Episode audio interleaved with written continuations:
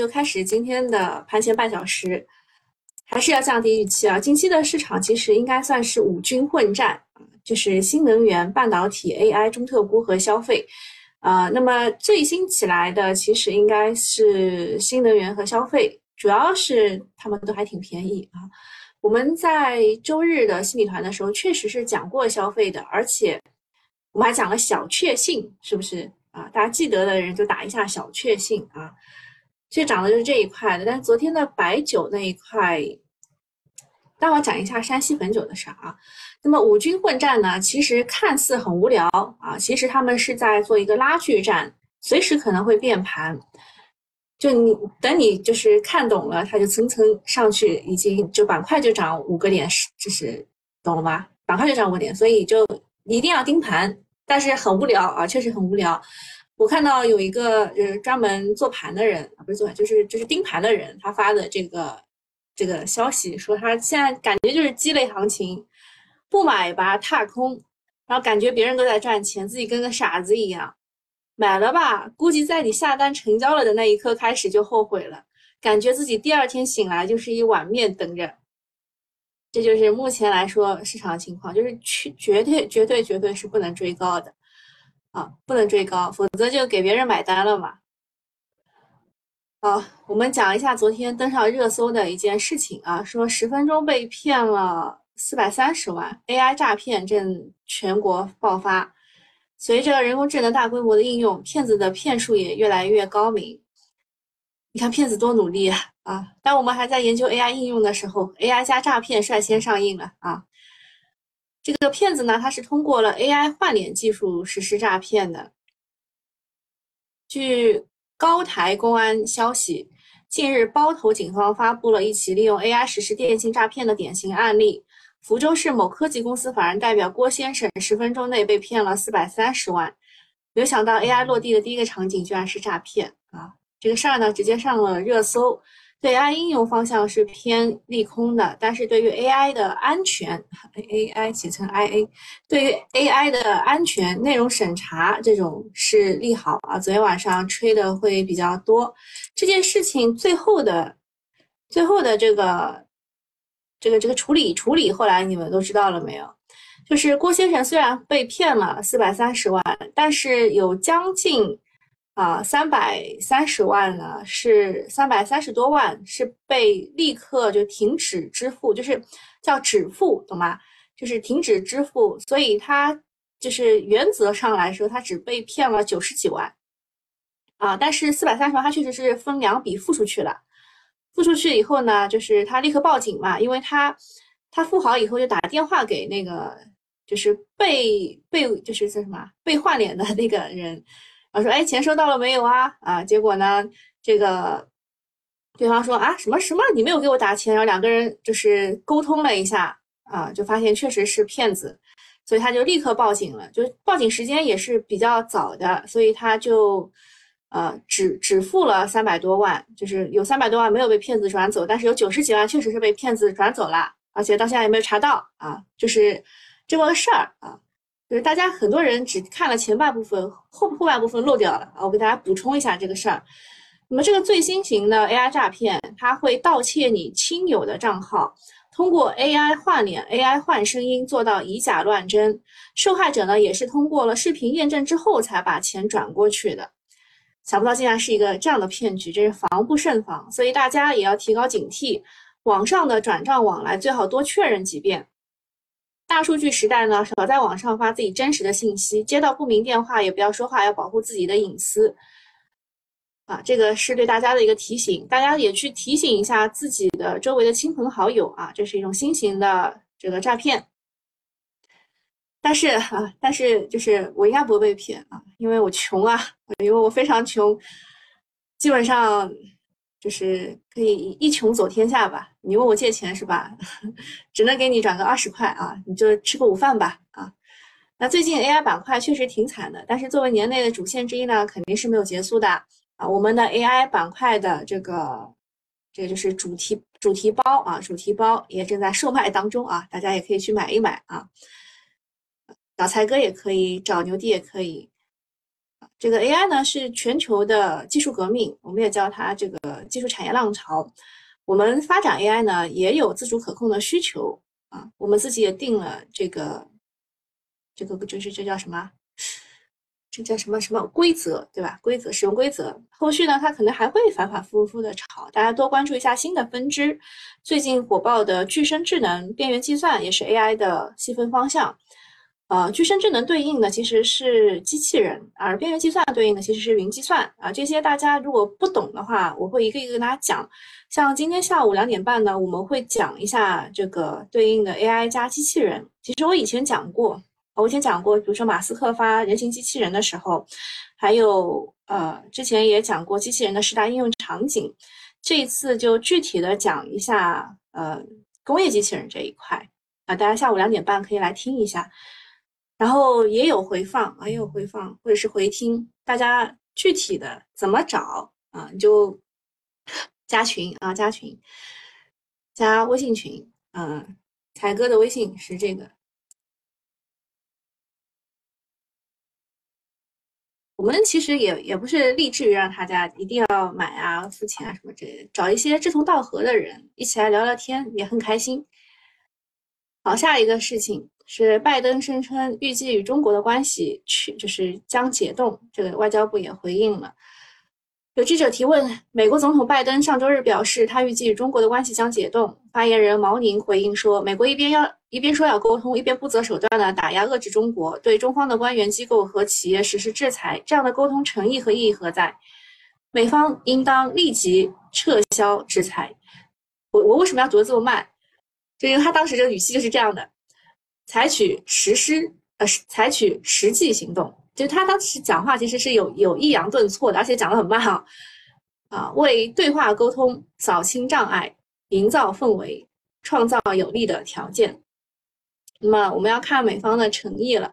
我刚刚也在听这个专家的这个他的解读嘛，他说其实这个是他们战略性的和我们啊对华的一个，就就就有有战略性的嘛，希望我们买他的美债啊。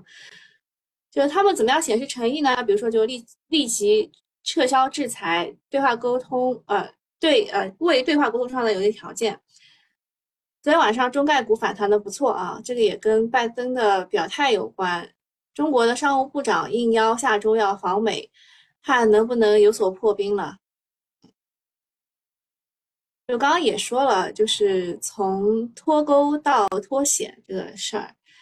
你们刚刚有听吗？就来的早的人应该听到了我听的那那一段话。好，下一件事情，国家出版出版局啊，新闻出版局五月份呢，共八十六款国产网络游戏获批，当中包括了网易旗下的《七日世界》和腾讯旗下的《王牌战士二》在列。昨天晚上游戏板块也迎来了利好啊，五月份八发了八十六款，那么和四月份是持平的，这也就意味着今年的游戏版号是常态化，算是政策面的利好。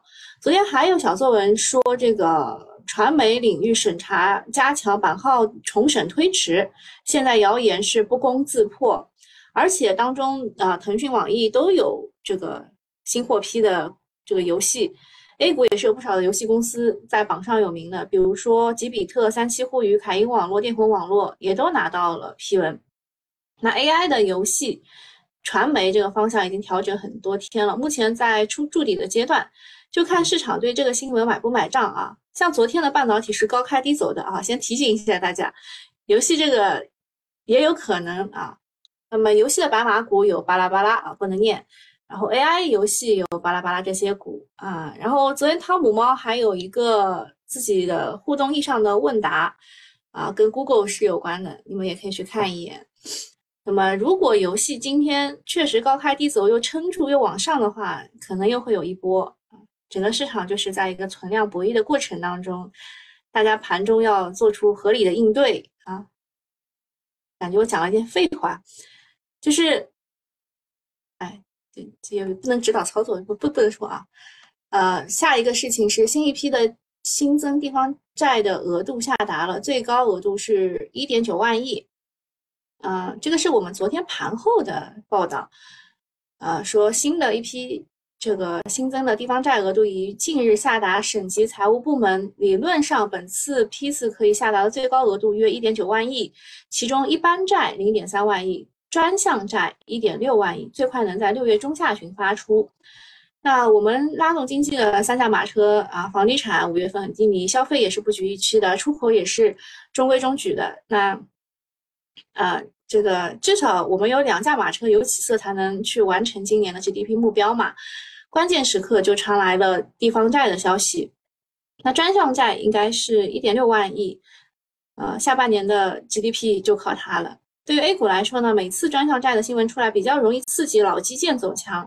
最近呢，中字头的基建也是调整了不少，比如说中国八八啊，中国中中啊，中国铁什么啊，中国电什么啊，这个应该可能也也许没必要止跌了。昨天晚上还有一个消息是央媒报道，雅万高铁开始联调联试，看来距离正式开通也不远了。之前在中亚的峰会上。中吉乌铁路也有相关的协议，对“一带一路”也会带来刺激啊。就讲又讲到这个呢，我我上周四的时候呢，录了中字就是中特估的这个就是主题包。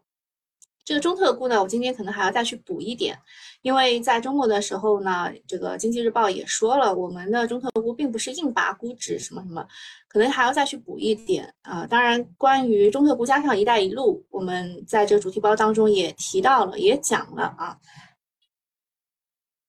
下一件事情也是大家比较关注的，我看一看大家有没有什么跟我沟通的，我忘了看。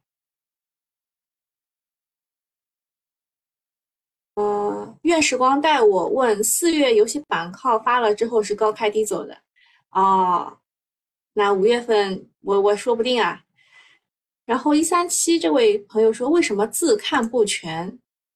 我不知道哎，我同我屏幕的全是全共享，并没有半共享，我屏幕是全共享的。不行的话，你可以加入新米团，然后进腾讯这个腾讯会议，那个字是很全的，好吧？下一件事情也是昨天热议的啊！我昨天看到这组数据以后呢，我就决定一定要孝顺，一定要尊老啊，一定要对爸妈好。盘后人社部表示啊，二零二三年的退休人员的基本养老金上调百分之三点八，这是国内退休养老金第十九连涨了啊！但是呢，大家算了一下，说今年涨了三点八，去年涨的是四，前年是四点五，涨幅是越来越低了。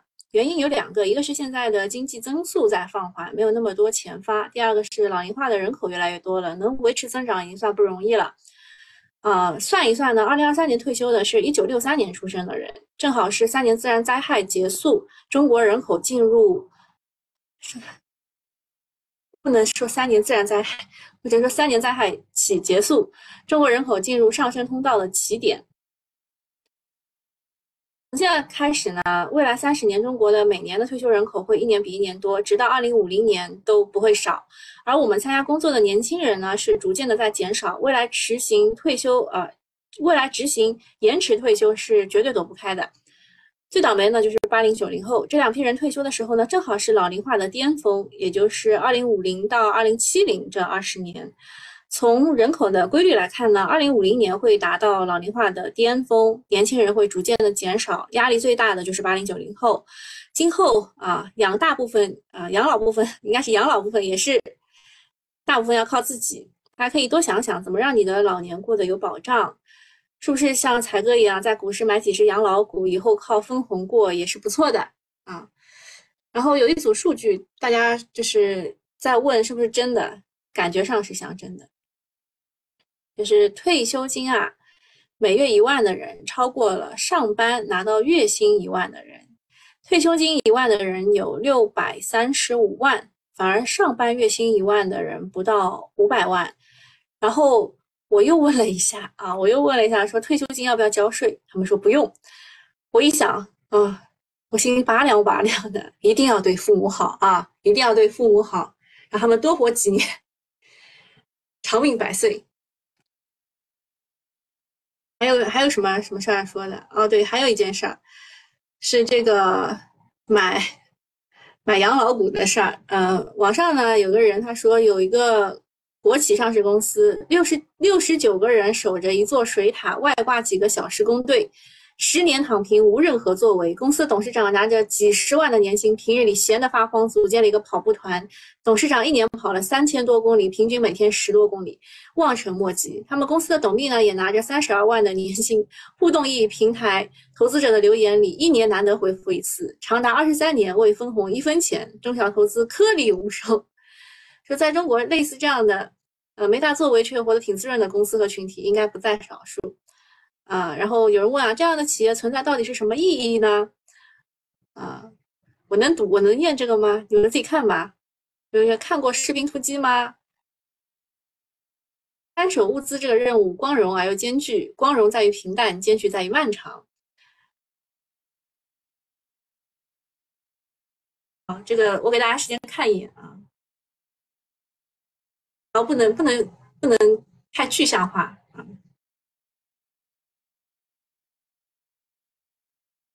金玉清问小主实时视频或者音频能不能加数字水印？就像白酒的激光防伪码，可以呀，可以呀，朋友。嗯，我们以前讲这个数字水印的时候就已经讲过这一块了。除了给图片、给文字打码以外，视频和音频都可以，都可以有数字水印的。这个你倒是提醒我了啊。小康说他是八九年的。爸妈已经给我买了四十万的商养老商业保险，我也有啊，我也有，就是很很多人他现在已经给自己的孩子买了那种储蓄的商业保险啊，因为小孩子越早交越合算嘛，这个你可以算一算的，嗯。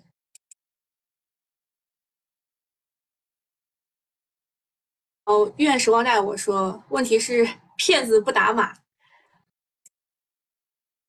嗯，然后这边啊，宁静说他也是买了这个养老养老保险。我们开始讨论保险了呢。嗯，就是现在那个保险是就是要他要从这个三点五的利率降降低到呃三，所以他们正在疯狂的在推他们的这个储蓄型保险，就是就是他们说越早买越合算嘛啊。呃，如果你你有保险的需求，也可以来咨询一下我啊，我这边也有渠道啊，但是我平时都不说，我都不说。呃，消费四小龙，消费四小龙在讲什么呀？啊，下下面讲一下，因为今天没啥事儿啊，稍微讲一下美债违约风险这个事情。很多人来问啊，说很担心啊，这也不是一两次的事情，一直有这个事情。这个呢，就跟我们的信用卡的额度是类似的。美国发债是有一个额度上限的。最近呢，它的债务规模已经无限趋限于这个上限，就三十一点四万亿。这个就相当于我们个人的信用卡要被刷爆的那种意思，卡都要被刷爆的。但是急的只有财长耶伦。两党虽然也在解决问题吧，但是更多的还是想要争取自己的利益最大化，还能不被对方薅羊毛。啊，白宫拜登这边呢是希望加税，这样政府就能够多一部分额外的收入。那共和党呢却觉得税已经很高了，现在这么高的债务都是你们花的太多了，你们就不能少花一点吗？削减点开支吗？所以两派呢一边是希望开源，一边是希望节流。那我们开源节流可以一起做的，对吧？但是在美国的字典里，可能开源和节流就水火不容的吧。呃，二十二号就昨天呢，啊，拜登和众议院的院议长啊麦卡锡再次。见面重新开始谈判，最新的谈判也是拉扯了好几轮了。之所以风声越来越紧，是因为管钱的大佬耶伦前不久下了最后的通牒，说如果你们再不谈明白，提高额度上限，那么六月一号开始美债就会违约。美债如果违约，各国买的这些美债的价值就会急剧的缩水，持有比例大的分分钟会造成国全国的经济动荡。这年头呢，每个国家或多或少都有点美债的，所以真违约了，肯定是全球级别的金融海啸。也正因为此呢，大概率还是试探和拉扯，最终不会不管美债死活的。所以你们很多人担心这个问题，我就说，哎呀，这个像演戏一样的来回拉扯，对吧？就是动荡一下，就也也也没有什么大问题啊。就是，呃，我们当然希望它不要出问题，因为我们 A 股呢是比较喜欢买单的，就出了什么事儿都是 A 股买单，对吧？所以。呃，两者两党拉扯归拉扯，演归演，还是希望他们尽快达成共识，不要整太多幺蛾子啊！就像当时那个英国脱欧的那件事情，大家都觉得像演戏一样，结果真成了啊！好，下面讲一下热点新闻。呃，昨天这个白糖的事儿我也说了啊，我也说了，这个白糖的价格就是创五年来新高啊，然后库存呢又是八年新低。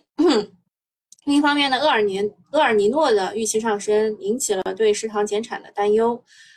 同样呢，可能受到厄尔尼诺影响比较大的品种还有棉花，所以正美主力合约较年初上涨百分之十三。市场主线不明显的时候呢，经常会出现一些期指联动的方向啊，期股联动的方向可以给予一定的关注。但是啊，白糖这个事儿，昨天那两家糖的都涨停了，是吧？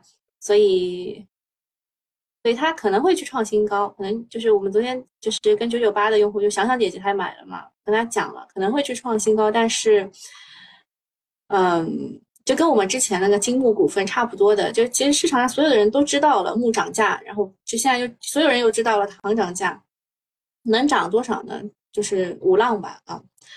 下面是权威人士预测，六月底，呃，权威人士好像是钟南山吧，对吧？六月底将出现本轮新冠感染的高峰，感染数量约六千五百万每周，感染就是一波又一波的来，但是症状貌似都是在减弱的，而且很多家呢去年。囤的药还没有吃完，所以这波对药物的拉动估计是边际减弱的。昨天还讲了一个叫做微信刷掌纹支付啊，已经开始正式的发布了。用户可以在刷脸设备上进行刷掌，就刷手掌啊这个操作。掌纹识别读取是掌心血管纹路啊，能够避免暴露在外以及复制伪造，安全性更高。啊，那么刷掌支付目前是处在应用的初期，未来有望成为刷脸支付和扫码支付的补充方式。啊，他们说是前景广阔。还有有关部门印发了推进基本养老服务体系的建设，提出到二零二五年基本养老服务体系基本健全。截止去年末，我国六十岁以上的人群已经达到了二点八亿，占比百分之十九点八。高基数下，老龄产业有望进入成长期。我问我爸妈，我说你们知道上海六十岁以上的人群达到了百分之多少吗？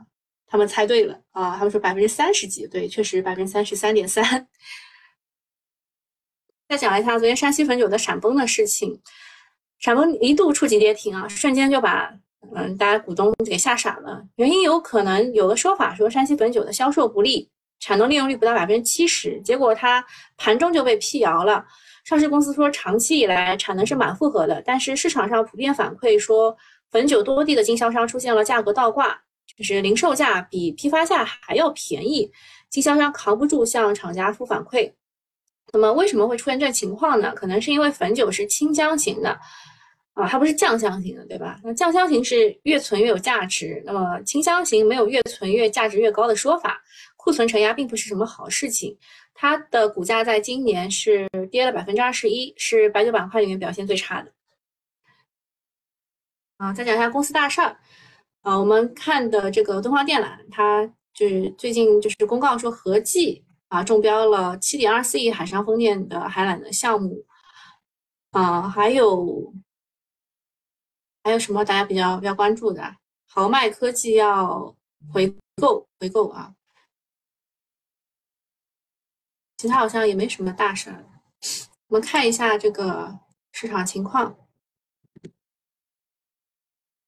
啊，目前来说涨得最好的是新冠新冠药啊，这个 N M N 长生不老药，C 叉 O 核污染防治，草甘膦，哎，这一些这一些确实是低位，然后又是。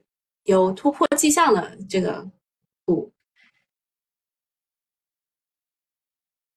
然后郭关杰说，汾酒昆山这边的商店零售比官方贵百分之十五，自掘坟墓。那零售确实应该贵一点啊，不是应该正常的吗？啊，大家还有什么？那还有什么要问的吗？先药涨最好，然后是食品，接着是猪肉啊，猪肉就是正邦嘛，正邦可能会有一个重组的预期啊，最近连拉涨停。云游戏，云游戏就涨了这些啊，其他的游戏股，好吧，真的是利好出尽，呃利，对，这出力这个在在这个跌的时候出利好，确实不太行啊，感觉工业母机。今天都是，就是药药涨得比较好，跌的比较多的啊，就是存储芯片，这供销社。供销社，我昨天早上还跟大家说过，就是大家都在讨论物流的时候，我说其实当时去年提全国统一大市场的时候，涨的是供销社，结果这个中国利华直接。直接下午就涨停，对吧？还有好多好多物销社的股啊，也都涨停。天鹅股份是吧？中农联合昨天都是直接直接下午就大涨停。中农联合应该是龙头吧？它涨的会比较早一点。供销社也是在跌，就虚拟电厂啊，昨天也是就涨了最好的，今天都开始跌。这个量化在里面玩的可开心了吧？Gplus 也在跌，知识产权、汽车芯片，这芯片就是那个同样一个概念啊。CPU、混合现实，啊，因为它这这些就是我标标子的，基本上都是量化在里面玩的。他哥哥问日播时尚为什么没有关小黑屋？已经百分之一百了。从从低位起，他那个那个是怎怎么说的来着？最新的那个关小黑屋的是怎么说来着？是从低位起上涨，对，现在已经百分之一百十几了。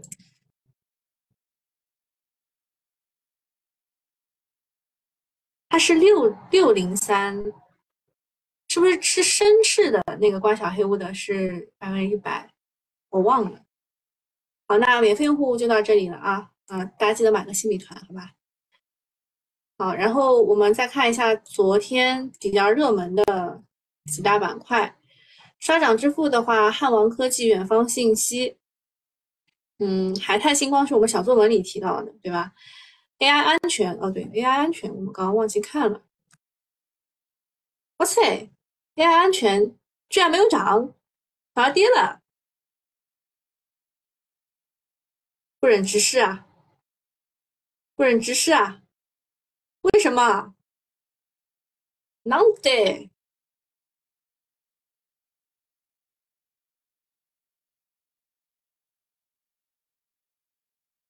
这么。